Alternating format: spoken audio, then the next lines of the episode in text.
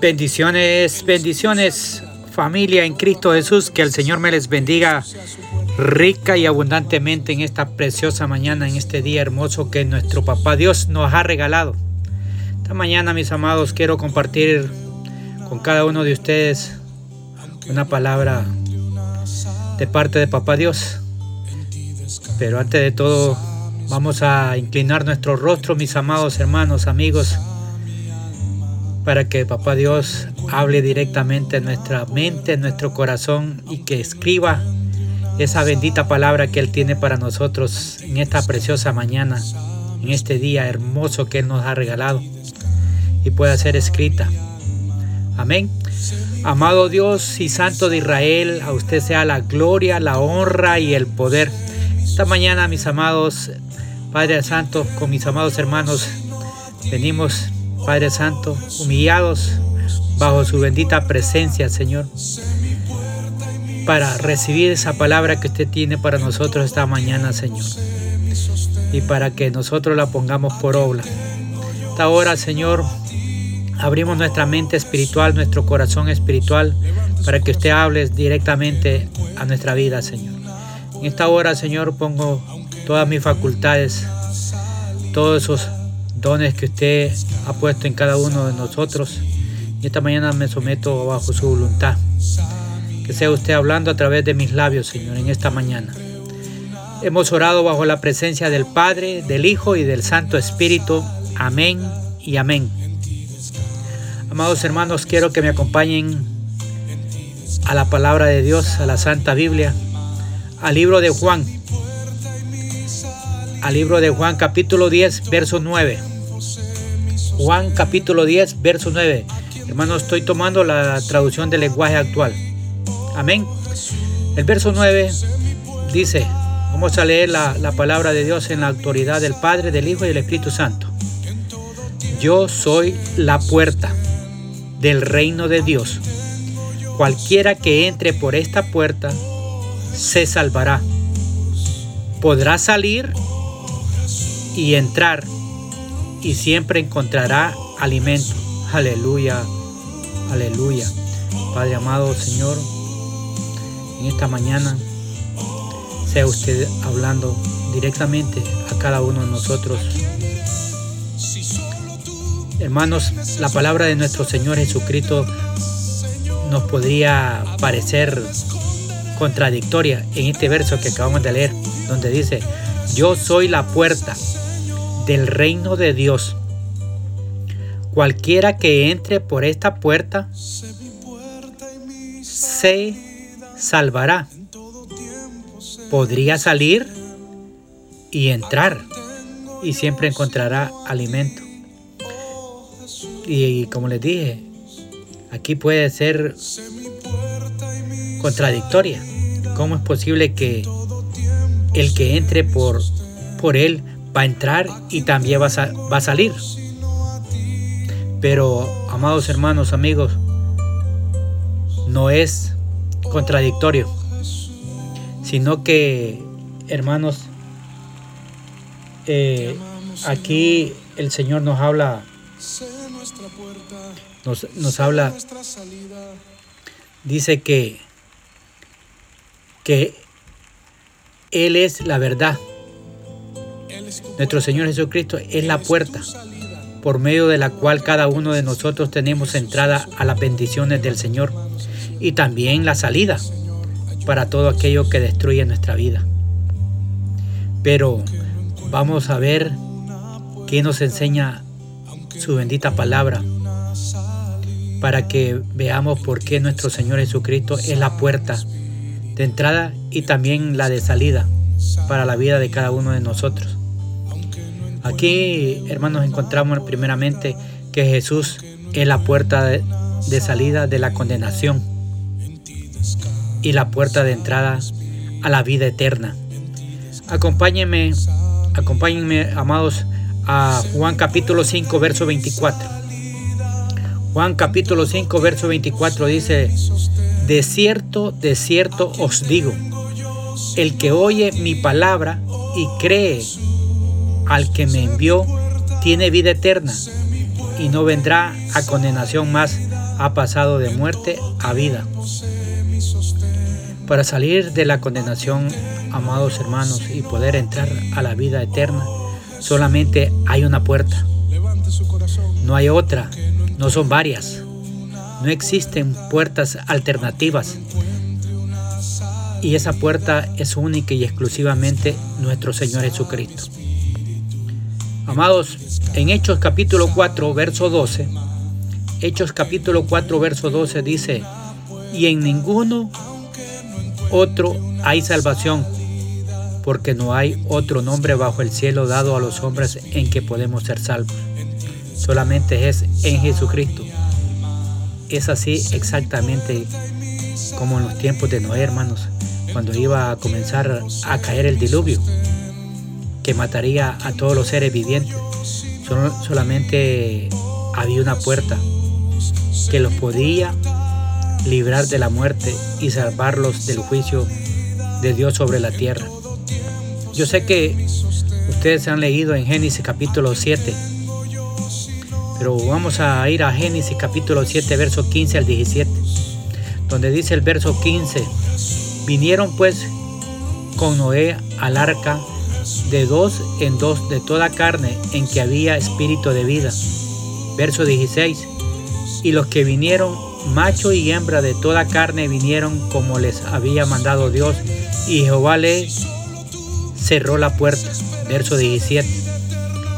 Y fue el diluvio 40 días sobre la tierra y las aguas crecieron y alzaron el arca y se, y se elevó sobre la tierra.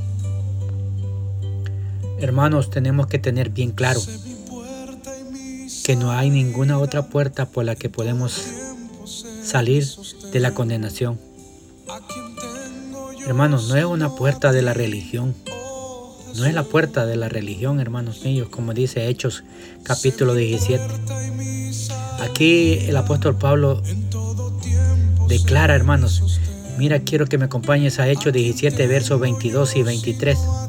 El verso 22 dice, entonces Pablo puesto en pie en medio del areopago, dijo, varones atenienses, en todo observo que sois muy religiosos. Verso 23, porque pasando y mirando vuestros santuarios, hallé también un altar al cual estaba esta inscripción, al Dios no conocido, al que vosotros adoráis, pues sin con Conocerle es a quien yo anuncio. Amados, hermanos, amigos, no es la puerta de las filosofías de las cuales estamos viviendo hoy actual. Las filosofías humanas que se está que las estamos escuchando. No son esas puertas, hermanos. En Colosenses capítulo 2, verso 8, aquí lo declara la palabra de Dios. Es la palabra de Dios que nos está enseñando cuál es la puerta verdadera, hermano mío.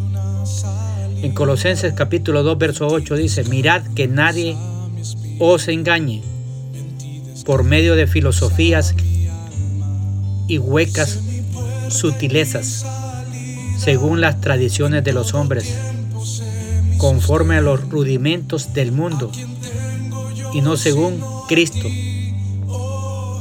Amados, no es la puerta del conocimiento, del conocimiento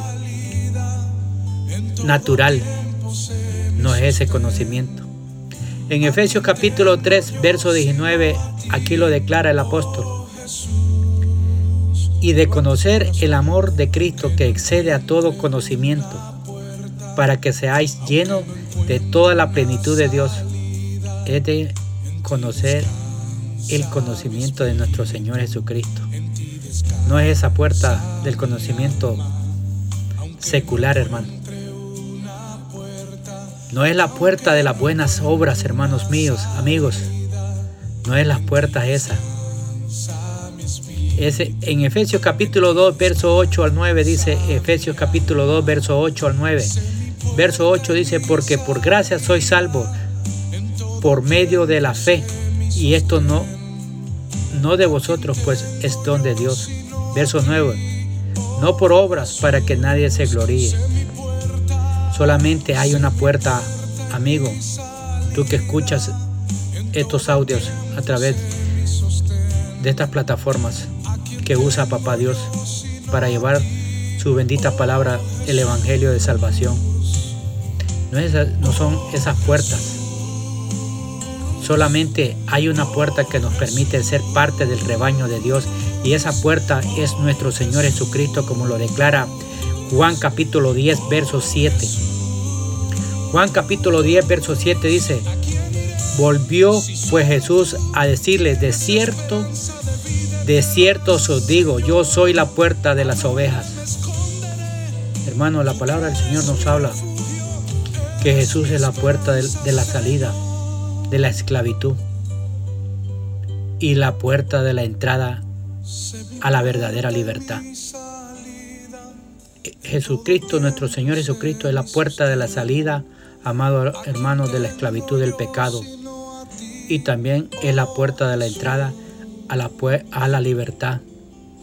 En Juan capítulo 8, versos 35 y 36 dice, y el esclavo no queda en, la casa para siempre. El Hijo sí queda para siempre. Verso 36. Así que si el Hijo os libertare, seréis verdaderamente libres.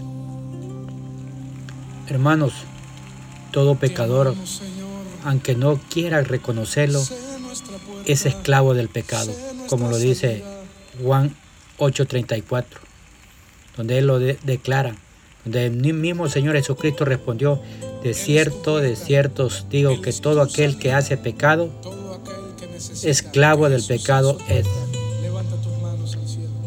Amados, y esa persona no tiene capacidad de, libertarse de sí mismo, a pesar de que Satanás le ofrezca libertad por medio de, de la vida mundana, de libertinaje, de vicios, de placeres, pero eso no es verdadera libertad, sino una esclavitud disfrazada de diversión, disfrazada de placeres.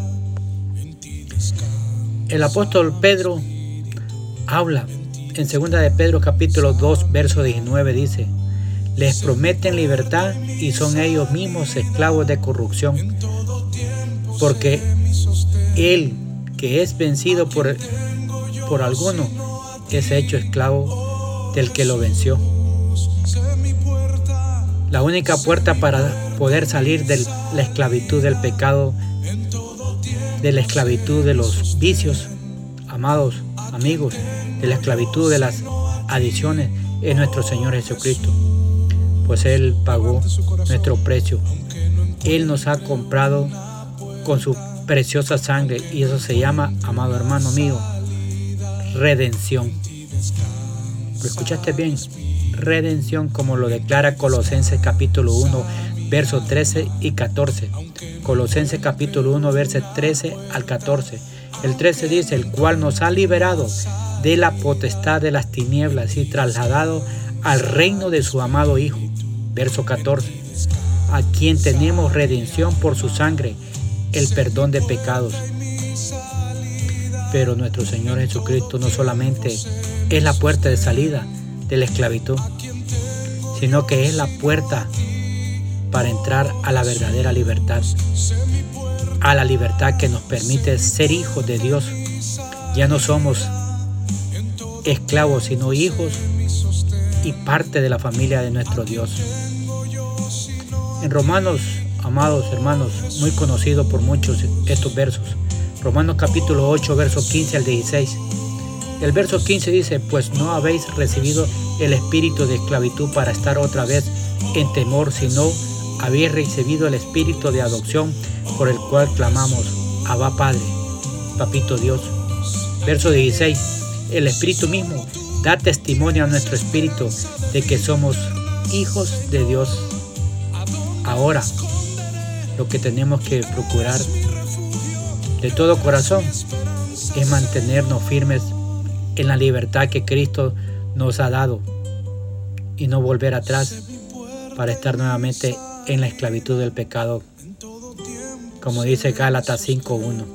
Gálatas 5.1 dice, está pues firmes en la libertad con que Cristo nos hizo libre y no estéis otra vez sujetos al yugo de esclavitud.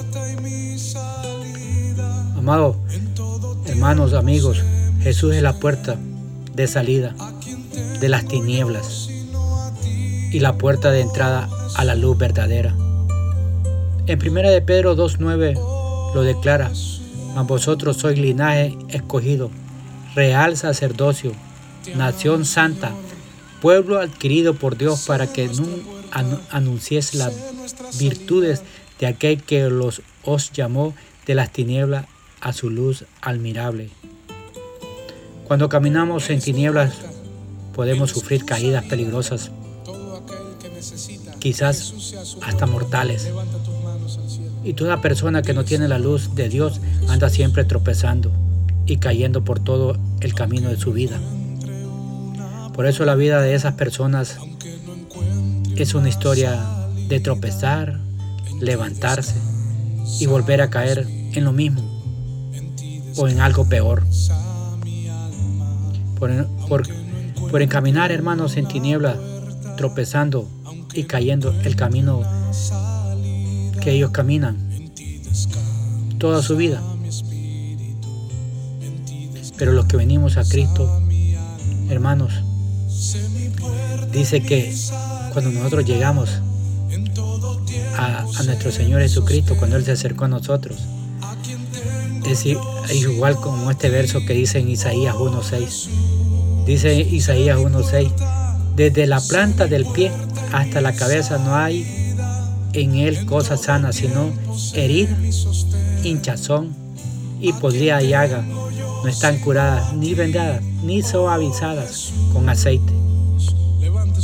Mientras más una persona se tarde en venir a la luz de Cristo, más destruida está su vida. Una persona que anda en tinieblas no se da cuenta del desorden y de la suciedad que hay en su vida. No reconoce su pecado, no puede ver sus cadenas, solamente cuando la luz de la palabra de Dios nos ilumina, podemos darnos cuenta de lo mal que nuestra vida está. Y para poderla ordenarla y limpiarla, como dice Génesis capítulo 1, verso 1 al 3. Mira cómo estaba en el principio. El verso 1 dice que en el principio creó Dios los cielos y la tierra. Y el verso 2 dice, y la tierra estaba desordenada y vacía, y las tinieblas estaban sobre el, el faz del abismo, y el Espíritu de Dios se movía sobre la faz de las aguas. Y verso 3, y dijo Dios, sea la luz, y fue la luz. Vemos que cuando la tierra estaba desordenada y vacía, Dios no comenzó a ordenarla y a llenarla de toda su creación, sino que lo primero que hizo fue quitar las tinieblas. ¿Y por, por medio de qué? Por medio de la luz. Es decir, que lo primero que se necesita para ordenar es la luz de Cristo. Antes de que Cristo, hermanos, viniera a nuestro corazón, nuestra vida era un desorden moral, un desorden espiritual, sexual, económico, sentimental, etc. Y mucho lastimosamente nos acostumbramos tanto al desorden en nuestra vida que ya no lo notábamos. Creíamos que eso era gozar de la vida. Pero hermanos, cuando nosotros venimos a la luz de Cristo, vino a nuestra vida esa claridad y nos dimos cuenta del desorden y de la suciedad que vivíamos. Pero tenemos que comprender que solamente Cristo es el único que puede sacarnos de las tinieblas y es la puerta para salir de las tinieblas y entrar a la luz verdadera. Como Él dice, yo soy la luz, he venido al mundo para que todo aquel que cree en mí no permanezca en tinieblas. Amados, en Juan, primera de Juan capítulo 2, versos 9 y 11 dice, el 9, el que dice que está en la luz y aborrece a su hermano está todavía en tinieblas. El 10. El que ama a su hermano permanece en la luz y en él no hay tropiezo. El verso 11. Pero el que aborrece a su hermano está en tinieblas y anda en tinieblas y no sabe dónde va porque las tinieblas le han cegado los ojos. Y cierro, hermanos míos, cierro con esto. Para terminar, solamente quiero hacerte hacer una pregunta. Hacer una pregunta. Ahora que ya hemos comprendido que nuestro Señor Jesucristo es la puerta de entrada y de salida. Amado hermano, amigo, que tú recibes estos audios, ¿ya entraste tú por esa, por esa puerta? ¿Ya entraste por esa puerta? Como dice Juan 14:6, Jesús respondió, yo soy, yo soy el camino, la verdad y la vida. Sin mí nadie puede llegar a Dios el Padre. Hermano mío, esta mañana el Señor el Señor nos está diciendo esta mañana a cada uno de nosotros. Jesús es la puerta de entrada y también la puerta de salida. Que el Señor me les bendiga, que el Señor me les guarde, que el Señor haga prosperar la obra de sus manos. En la bendición del Cristo, su hermano Romeo Sánchez. Les dejo esta pequeña alabanza, hermanos. Meditemos en ella.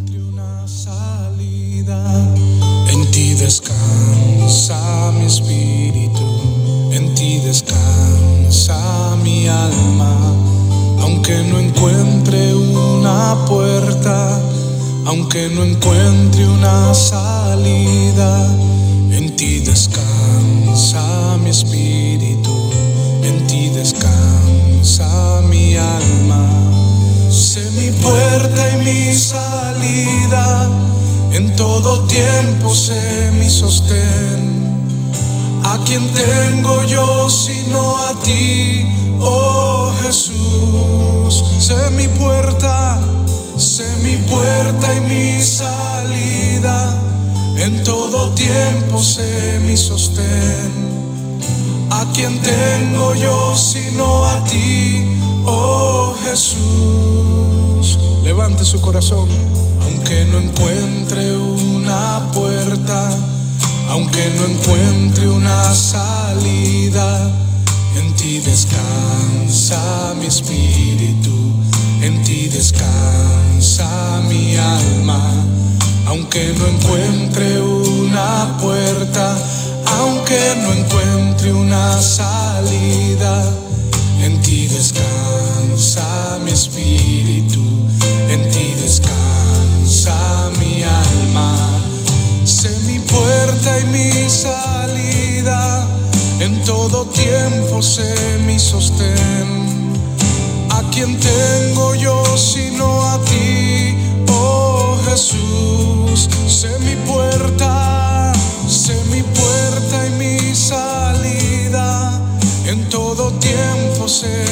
sostén quién tengo yo sino a ti, oh Jesús?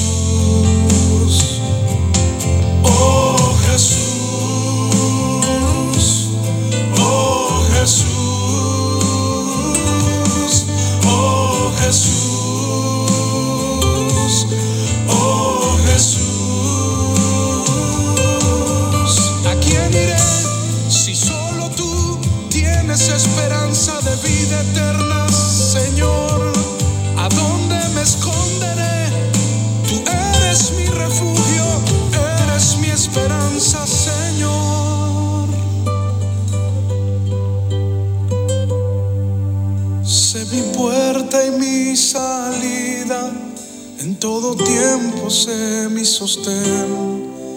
¿A quién tengo yo sino a ti, oh Jesús? Sé mi puerta y mi salida, en todo tiempo sé mi sostén. ¿A quien tengo yo sino a ti, oh Jesús?